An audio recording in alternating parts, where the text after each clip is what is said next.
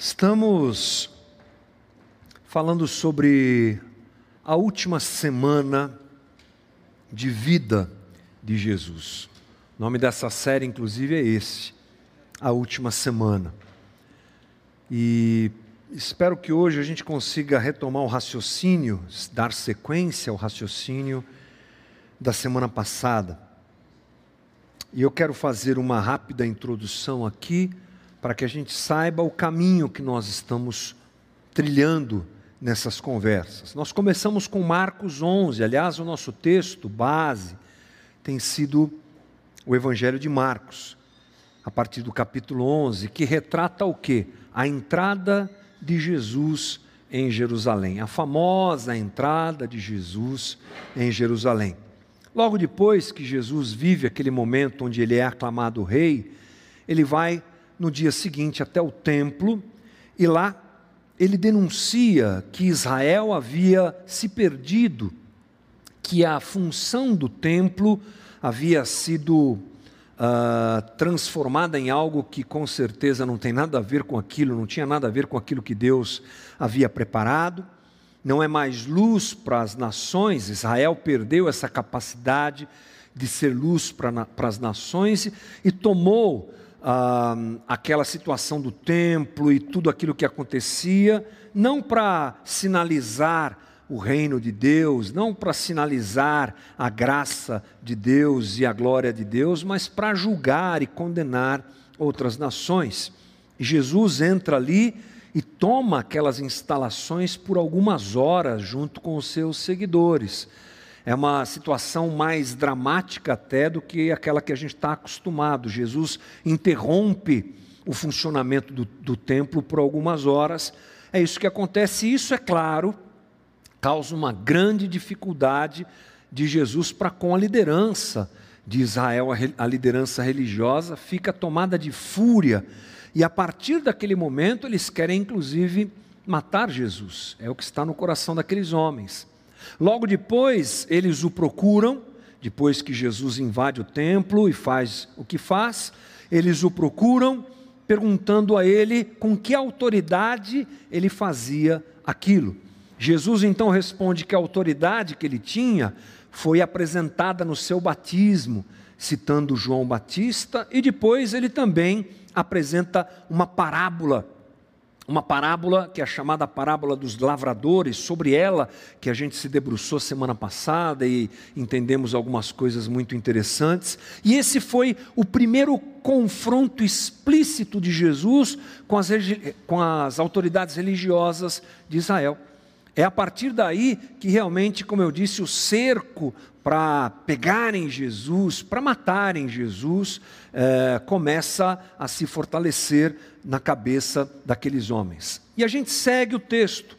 Agora, na sequência, Marcos capítulo 12, no versículo 13, que diz assim: Mais tarde, os líderes enviaram alguns fariseus e membros do partido de Herodes, com o objetivo de levar Jesus a dizer algo que desse motivo para o prenderem.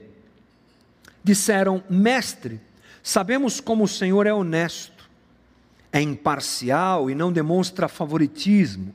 Ensina o caminho de Deus de acordo com a verdade. Agora diga-nos: é certo pagar impostos a César ou não? Devemos pagar ou não? Jesus percebeu a hipocrisia deles e disse: por que vocês tentam me apanhar numa armadilha? Mostrem-me uma moeda de prata e eu lhes direi. Quando lhe deram a moeda, ele disse: De quem são a imagem e o título nela gravados?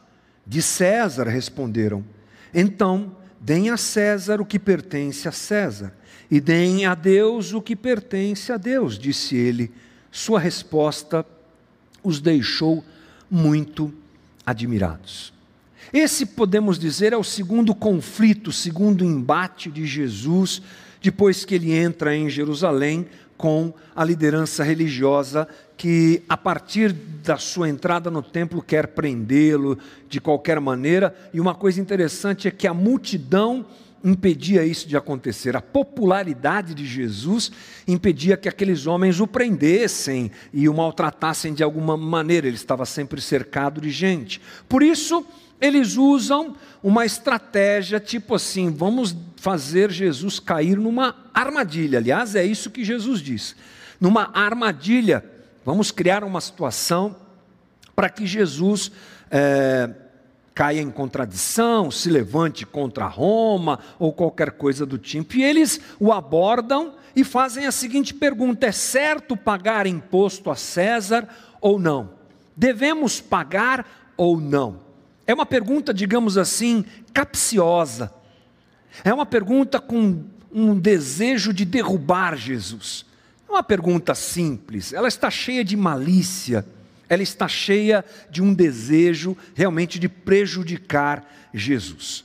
Mas é óbvio que diante dessa pergunta, a gente não pode deixar de pensar por que a questão dos impostos é apresentada a Jesus nesse momento. O que é que tem de capcioso, o que é que tem de venenoso nessa questão dos impostos? Bem, o custo dos impostos para aquelas regiões que eram tomadas pelo Império Romano era muito alto. E os judeus sofriam demais com isso. Era o tipo de assunto que estava na boca de todo mundo e que causava mal-estar a todos.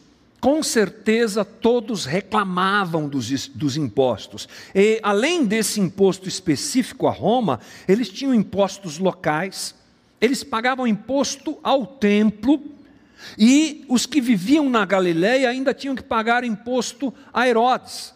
Ou seja, era uma carga de impostos abusiva. E, como eu disse, era motivo de descontentamento até para aqueles que seguiam Jesus. Aquela multidão que andava com Jesus era massacrada por isso, violentada por isso, prejudicada por isso. O assunto de impostos, então, era algo muito importante. Mas havia algo além disso o que os próprios impostos representavam. O que os impostos representavam? Lembre-se que os judeus, eles sempre se vangloriaram corretamente, até certo ponto, de serem um povo que foi libertado por Deus. Você lembra a história de, de do que? Qual é o evento que isso nos lembra? O Êxodo. Deus tirou o povo de Israel do Egito. Deus constituiu Israel a partir da sua saída do Egito para ser uma nação soberana, uma nação livre. Foi quebrado o jugo do cativeiro, como a gente costuma dizer uh, na história de Israel. Isso fazia parte, vamos dizer assim, daquela coisa do coração de cada judeu. Deus nos chamou para sermos soberanos. Olha a história de Israel. Deus nos livrou de tantas coisas, mas essa não era a verdade. O imposto jogava na cara do judeu de que ele estava sob uma opressão muito grande, que ele estava debaixo do império poderoso. Isso acontece desde a invasão babilônica, quase 600 anos antes de Jesus. Eles são governados por pagãos. Quem manda em Israel não é mais Israel, são outros povos que não celebravam, não adoravam a Deus, chamados então de pagãos. Era, portanto, humilhante. Cada judeu, ao pagar aquele imposto, lembrava: estamos debaixo da opressão dos romanos. Antes Israel, antigamente Israel era livre, mas agora a gente está debaixo desse jugo. Portanto, é um assunto complicado e delicado. E a resposta, mais ainda, Definitivamente eu não queria estar na pele de Jesus para responder uma pergunta dessa diante desse contexto. Por quê? Porque fica óbvio que se Jesus responde: não, você deve pagar esse imposto a Roma, claro. O que acontece? Ele causa um mal-estar com a população que o seguia, que era oprimida por esses impostos, como já disse. Portanto, ele estaria se associando a um rei pagão e dando a César é, aquilo que César não tinha e que ele, e Jesus não queria entrar em conflito nessa situação junto àquele, àquela multidão que o seguia. E o outro lado, se ele dissesse não, não deve pagar, imediatamente ele seria acusado de rebeldia contra Roma. Portanto, é uma resposta delicada a uma pergunta capciosa e venenosa. Então, o que é que Jesus faz? Jesus não foge, não. Jesus responde. E eu vou ler para você a resposta de Jesus, a partir do versículo 15, perdão, do texto que nós lemos, diz: Jesus percebeu a hipocrisia deles e disse: Por que vocês tentam me apanhar numa armadilha? Mostrem-me uma moeda de prata e eu lhes direi. Quando lhe deram a moeda, ele disse: De quem são a imagem e o título nelas gravados? De César, responderam. Então deem a César o que pertence a César e deem a Deus o que pertence a Deus. Primeira coisa que fica clara aqui é que Jesus discerniu o coração daqueles homens. A gente não vai gastar muito tempo com isso porque não precisa, mas quando eles vão cheios de má intenção até Jesus, Jesus os percebe. Jesus já tem o raio-x daqueles corações, Jesus sabe o que aqueles homens querem. E muito, de, de maneira muito é, errada, às vezes, equivocada, digamos assim, nós achamos que a resposta de Jesus está só na última frase aqui: deem a César o que é de César, deem a Deus o que é de Deus. Não, a resposta de Jesus começa antes, mais precisamente quando ele pede uma moeda. Ao pedir uma moeda àqueles homens, Jesus já começa a sua resposta. Interessante que Jesus, ele não pede qualquer moeda, ele pede um denário. Um denário era uma moeda de prata, a moeda mais comum do Império Romano, circulava por todo o Império Romano e varia, valia 10. 10 alguma coisa, 10 centavos, 10 reais, sei lá, o que é que nós podemos usar como média para a nossa realidade aqui, mas valia 10 e era muito popular. O interessante é que Jesus pede aquela moeda, obviamente porque impostos têm tudo a ver com dinheiro, né? Impostos são pagos com dinheiro. Naquela época não tinha o famoso Pix, não tinha transferência, não tinha nada disso, era na moeda que se pagava. E a moeda tem um símbolo muito forte, por isso Jesus pede um denário para aqueles homens. Primeiro, porque na moeda que Jesus pede o denário, você tem, ah, eles tinham ali aquela moeda, o, duas imagens, um, um de um lado uma imagem, de outro lado uma inscrição. A imagem é de Tibério César, o governador daquela região. E por que isso é significativo? É, e por que Jesus pede aquela moeda àqueles homens? Porque a própria lei dos judeus impedia que eles se relacionassem com qualquer coisa que, tivessem um, que tivesse uma imagem. Imagens eram proibidas. A lei que Deus deu a Israel deixou isso muito claro. Eles não podiam reproduzir e sequer se relacionar com coisas desse tipo. Se imagens de animais e de qualquer coisa era proibida, era, isso era proibido para o judeu, muito mais a imagem de seres humanos. Então aquela moeda, ela era representativa nesse aspecto também. E mais ainda a inscrição que ela continha também era algo sério para o judeu. A inscrição era algo tipo Augusto Tibério, filho do divino Augusto, sumo sacerdote, filho de um Deus. A paz.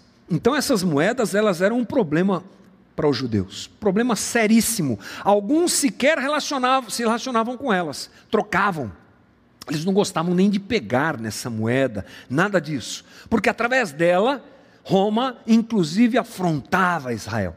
Roma gostava de fazer esse tipo de coisa, e diante das é, proibições da lei, o judeu lidar com isso era algo muito completo, complexo. Então, Jesus começa a sua resposta usando aquela moeda que aqueles homens dão a ele, e nisso Jesus começa a mostrar os valores de Roma. Como eu disse, a moeda simboliza coisas. A moeda, além do valor que ela tem para o comércio, ela apresenta um, ela representa alguma coisa, ela diz alguma coisa. E o que, que aquela moeda diz? Ela, ela apresenta os valores de Roma. Ela apresenta o, os valores do, do reino dos homens. É isso que aquela moeda representa. A imagem de Tibério a, a inscrição feita na moeda fala os valores de Roma. E qual era, qual eram os valores de Roma? Vamos entender que Roma pode ser é, interpretada por nós como o reino dos homens. Roma é o ápice do reino dos homens naquele momento. E no reino dos homens, o que é que nós temos? Domínio pela força.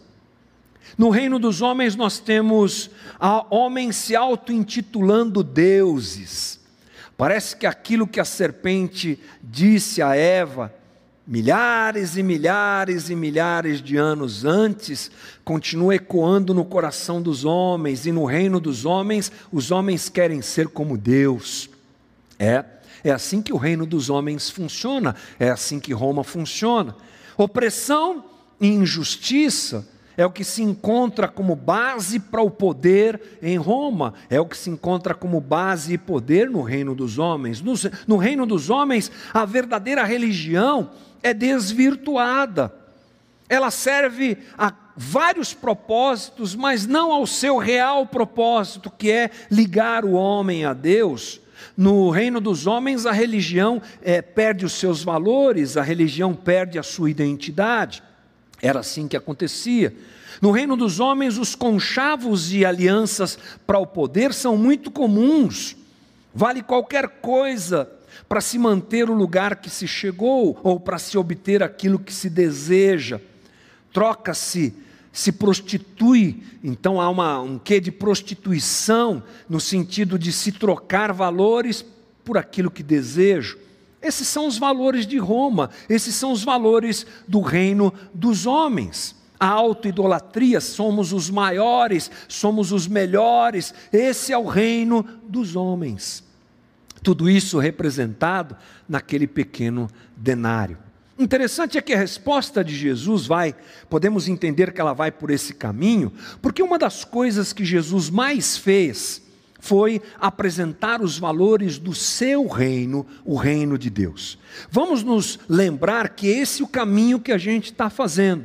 Jesus entra em Jerusalém e ele uh, evidencia os seus valores ou os valores do reino nessas conversas, nessas uh, situações de confronto com os religiosos, eh, e fala de forma muito mais contundente aquilo que ele vinha falando. Eu disse isso aqui semana passada. Parece que essa semana que Jesus esteve lá em Jerusalém é um resumo de tudo que ele pensava, de tudo que ele ensinou, de tudo que ele apresentou. E Jesus fez o que na sua caminhada? Ele apresentou o reino de Deus. Jesus, rei, anuncia seu reino, o reino de Deus. Você sabe que o assunto mais falado nos evangelhos chamados de sinóticos, Mateus, Marcos e Lucas, sabe qual é o assunto principal ali? Reino de Deus. João vai para um outro caminho. João fala sobre uh, vida eterna, porque ele entende que a vida eterna já está aqui. A abordagem de João é diferente, mas Marcos, Mateus e Lucas é a ordem cronológica desses livros, eles foram escritos centralizando, trazendo como centro o reino de Deus. E Jesus apresentou várias e várias vezes os valores do seu reino. Vamos nos lembrar de um momento em que ele faz isso explicitamente? Mateus capítulo 5, as chamadas bem-aventuranças. Diferente de Roma, que é o reino dos homens, no reino de Deus os valores são, eu diria, diferentes. No mínimo. No reino do, de Deus, aquele que é apresentado por Jesus, felizes são os pobres de espírito. No reino de Deus, felizes são os humildes.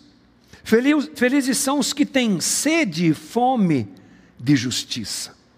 No reino de Deus, felizes são os misericordiosos, os puros de coração, os que promovem a paz. Esses são felizes, segundo o reino de Deus. No reino de Deus, felizes são aqueles que são perseguidos por causa da justiça.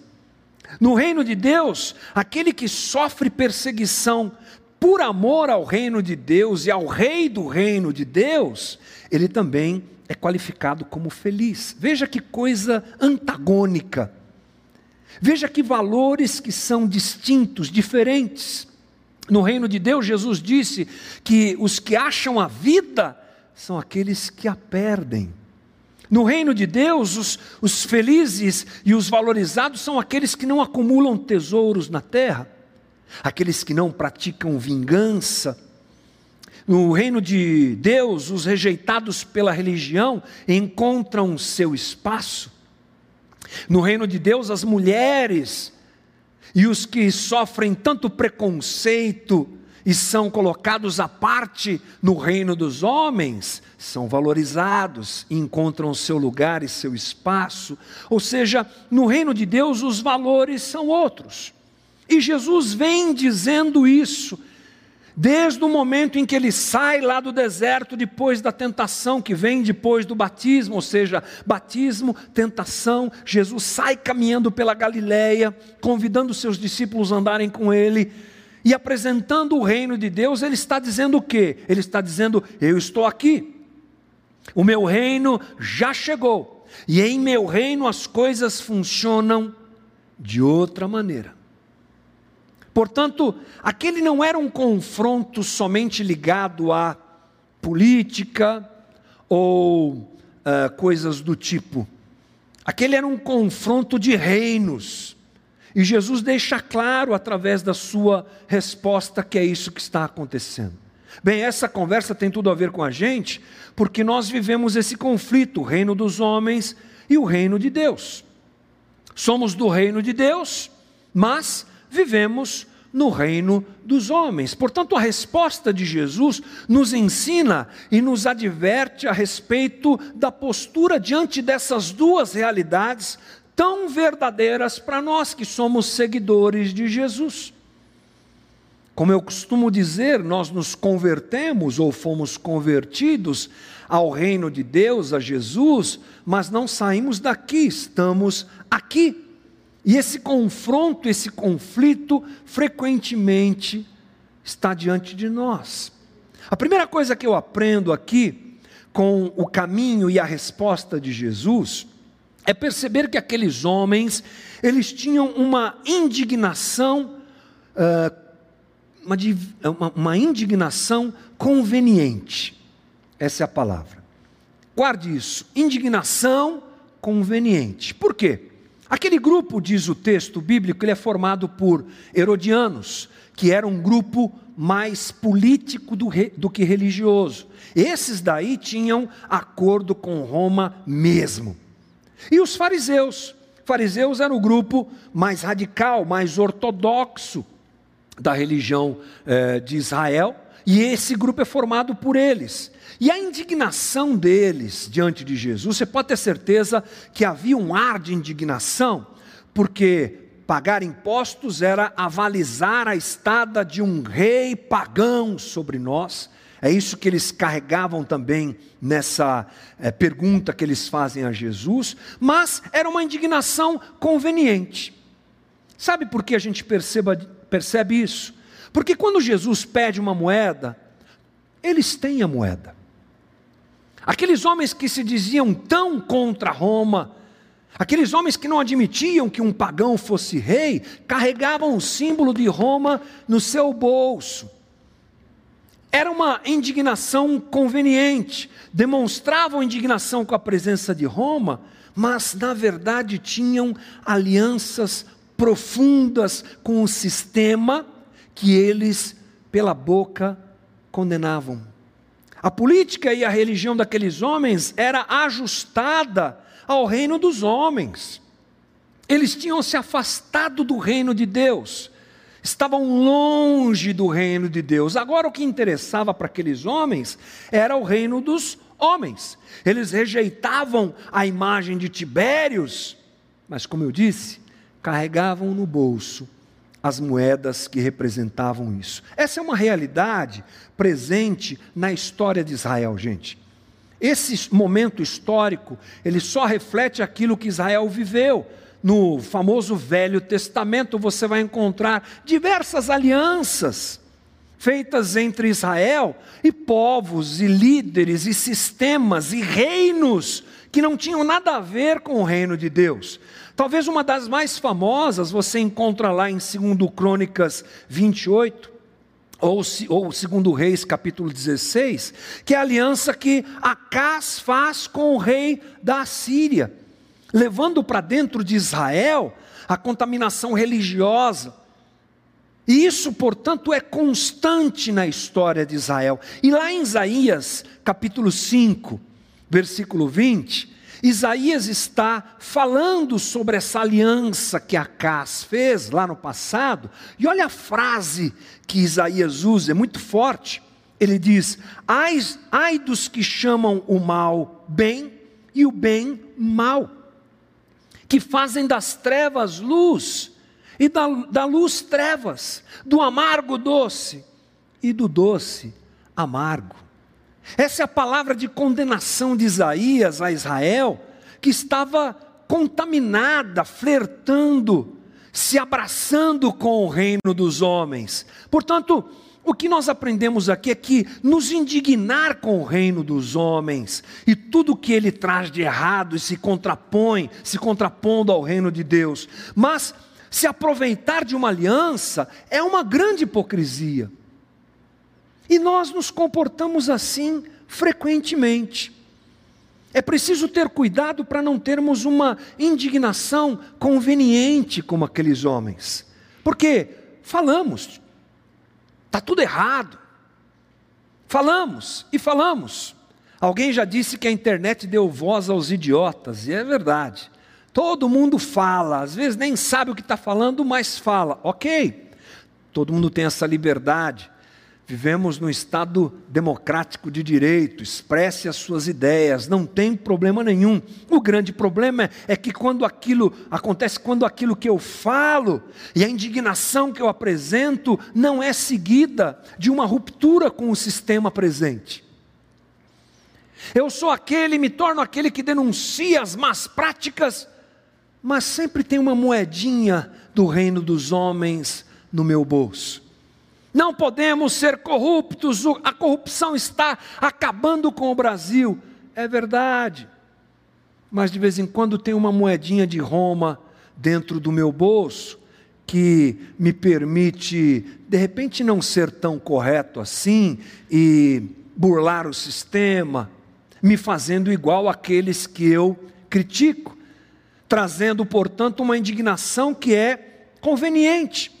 Brasileiro é esperto, esse país não vai para frente porque todo mundo quer uh, viver a lei de Gerson e se dar bem. É verdade, a gente fala, a gente posta na internet isso. Aliás, a maneira que a gente tem para falar hoje é assim, né?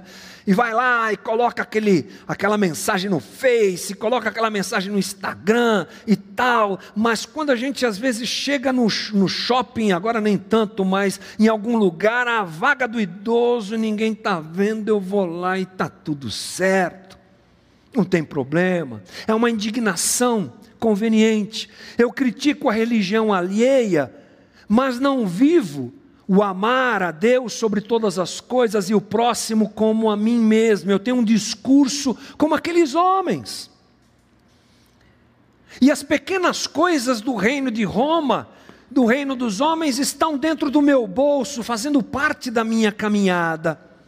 Às vezes o, a mídia social que a gente tem, ela está cheia de moedas de Roma está cheia de moedas de Roma, e a gente fala aquilo que a gente não vive. Portanto, Jesus está dizendo: o meu reino já chegou, e o discurso de vocês é hipócrita. Quando peço uma moeda de Roma, que simboliza tudo que Roma é, vocês têm no bolso essa moeda, estão, como a gente costuma dizer, macumunados enroscados dentro do mesmo sistema que tanto criticam e denunciam. Esse é o alerta de Jesus. Mas como eu disse, a resposta de Jesus, ela começa no pedido da moeda, mas ela se apresenta com a frase que Jesus diz lá no versículo 17 depois que ele tem a, a, moeda e mostra a imagem que está lá e a inscrição que está lá, o que é que a gente lê no versículo 17? Então deem a Deus, perdão, então deem a César o que pertence a César e, e deem a Deus o que pertence a Deus. Sabe outra coisa que eu aprendo aqui? É que o reino dos homens, aliás, o reino de Deus, é infinitamente maior e mais poderoso que o reino dos homens. Jesus coloca na mesma frase as palavras César e Deus. Eu não sei se você se lembra, mas lembra aquele símbolo de maior e menor que eu aprendi que é assim é o jacaré? Né? Lembra a boquinha do jacaré? Para você lembrar é, essas coisas que a gente aprende no primário e não esquece nunca mais.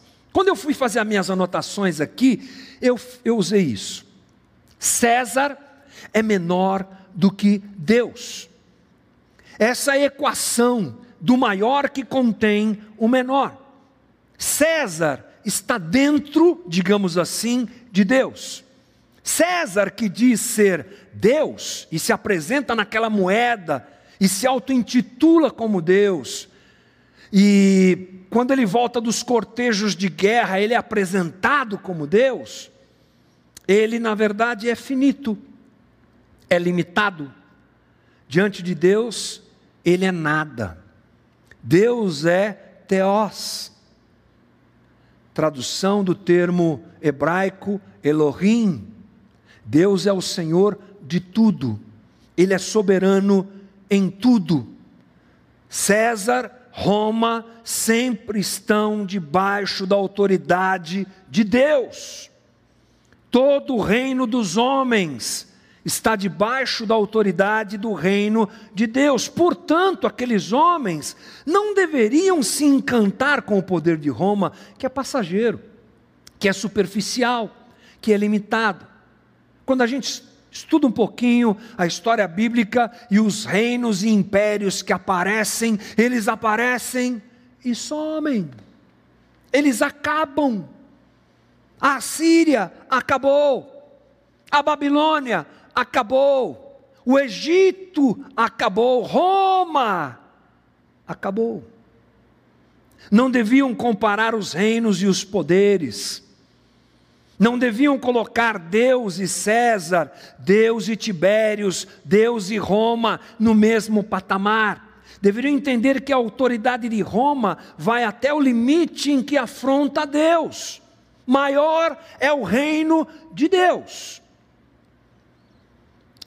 Interessante que essa perspectiva equivocada também está presente na história bíblica e na maneira como Israel enxergava os outros impérios.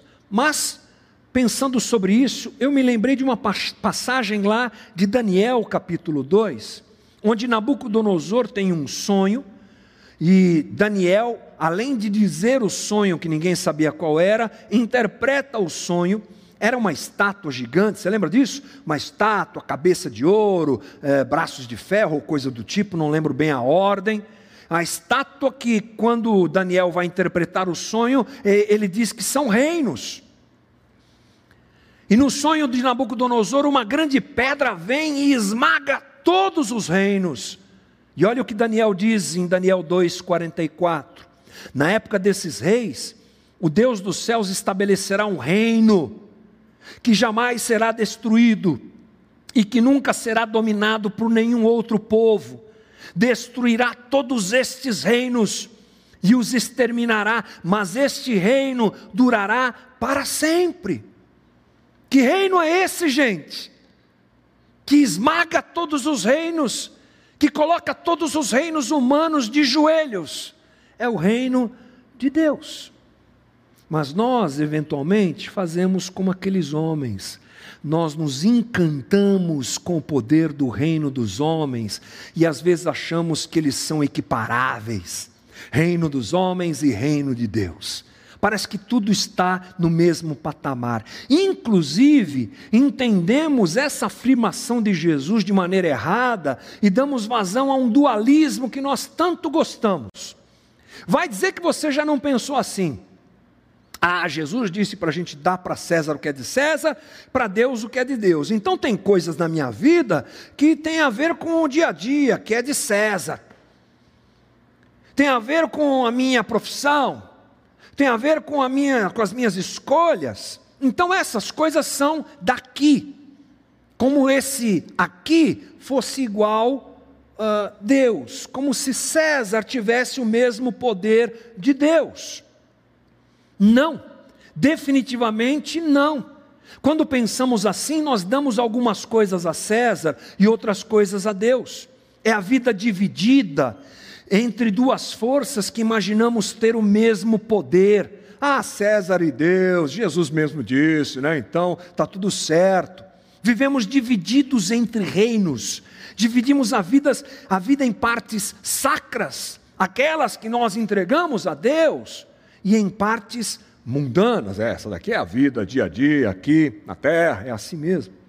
Jesus não está dizendo isso, porque o reino dos homens é inferior e se submete ao reino de Deus. Jesus está dizendo: Eu sou o rei, eu cheguei e o meu reino já chegou, eu sou o Senhor de tudo, inclusive da minha vida e da tua vida. O teólogo Abraham Kuyper escreveu certa vez: não há um único centímetro quadrado em todos os domínios de nossa existência sobre os, sobre os quais Cristo, que é soberano sobre tudo, não clame, é meu. Não há um centímetro sequer que Cristo, que é soberano de tudo, não diga é meu. Inclusive, a autoridade de Roma.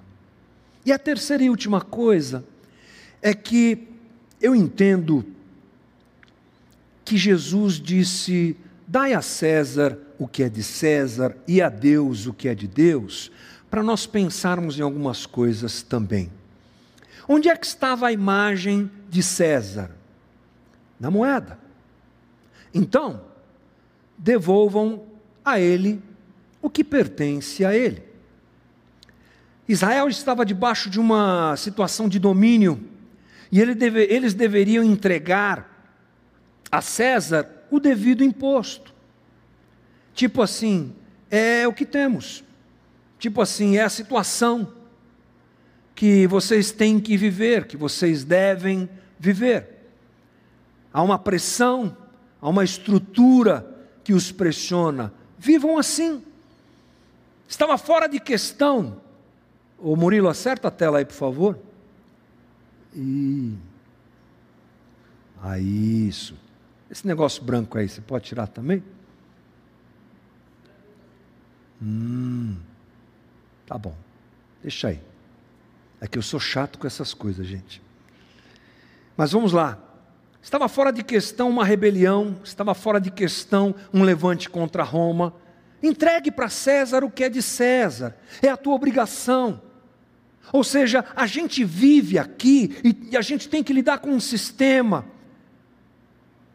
porque estamos dentro desse mundo e vivemos nesse mundo, mas entregue só a César aquilo que é de César, entregue a ele só aquilo que pertence a ele, mas para Deus, para Deus, nós entregamos o que é de Deus.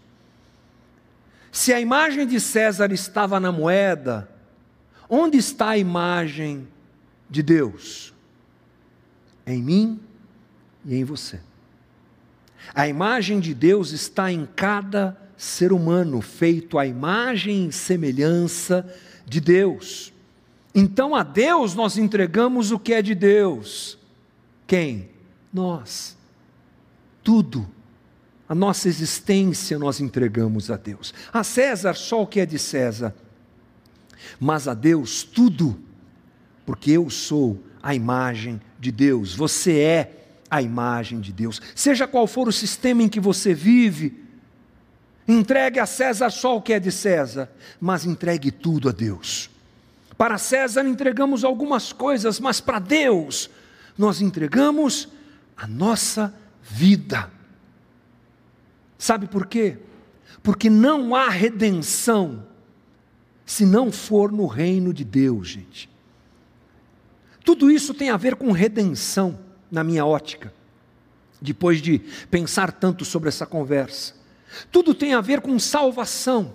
Onde eu serei salvo? Vamos fazer uma aliança com Roma, porque senão eles vão nos destruir. Os, Israel esqueceu que toda invasão estrangeira e todo cativeiro que viveram, viveram porque não entregaram a Deus o que tinham que entregar, que era as suas vidas, que era a sua existência. Por isso foram invadidos, por isso Israel estava do jeito que estava, porque atrás de uma redenção que estava em Deus, se aliançaram e fizeram idolatria com chavos, com o reino dos homens. Não há ideologia que nos redima. Não há estrutura humana que nos redima. A redenção está em Jesus Cristo. Então, cuidado, porque todos estão procurando redenção. Sabe o que é redenção? É quitar dívidas. Se redimir é se ajustar de um erro. Se redimir é ser perdoado, é ter a sua vida ajustada. E fazemos tantas vezes isso como aqueles homens. Nos aliançamos com o sistema porque achamos que ali está a salvação. A salvação está em Jesus Cristo, está no reino de Deus, aleluia. Salvação é aquela que vem única e exclusivamente dele para nós. Então eu fecho essa conversa lembrando a você que no segundo confronto de Jesus, entre ele e os religiosos, algumas coisas ficaram claras. Primeiro, se vemos Jesus como rei, que é, e se reconhecemos que o seu reino já chegou, não admitimos viver hipocrisia a hipocrisia de condenar o reino dos homens e ao mesmo tempo nos associar a ele. Não sejamos aqueles que são indignados de maneira conveniente. Se vemos Jesus como rei e reconhecemos que o seu reino já chegou, sabemos que tudo é dele. Tudo é dele. Se vemos Jesus como rei, que ele é, e se o reconhecemos reconhecemos que o seu reino já chegou, entregamos nossa vida a Ele, independente do sistema que nos cerca, porque a nossa redenção vem dEle.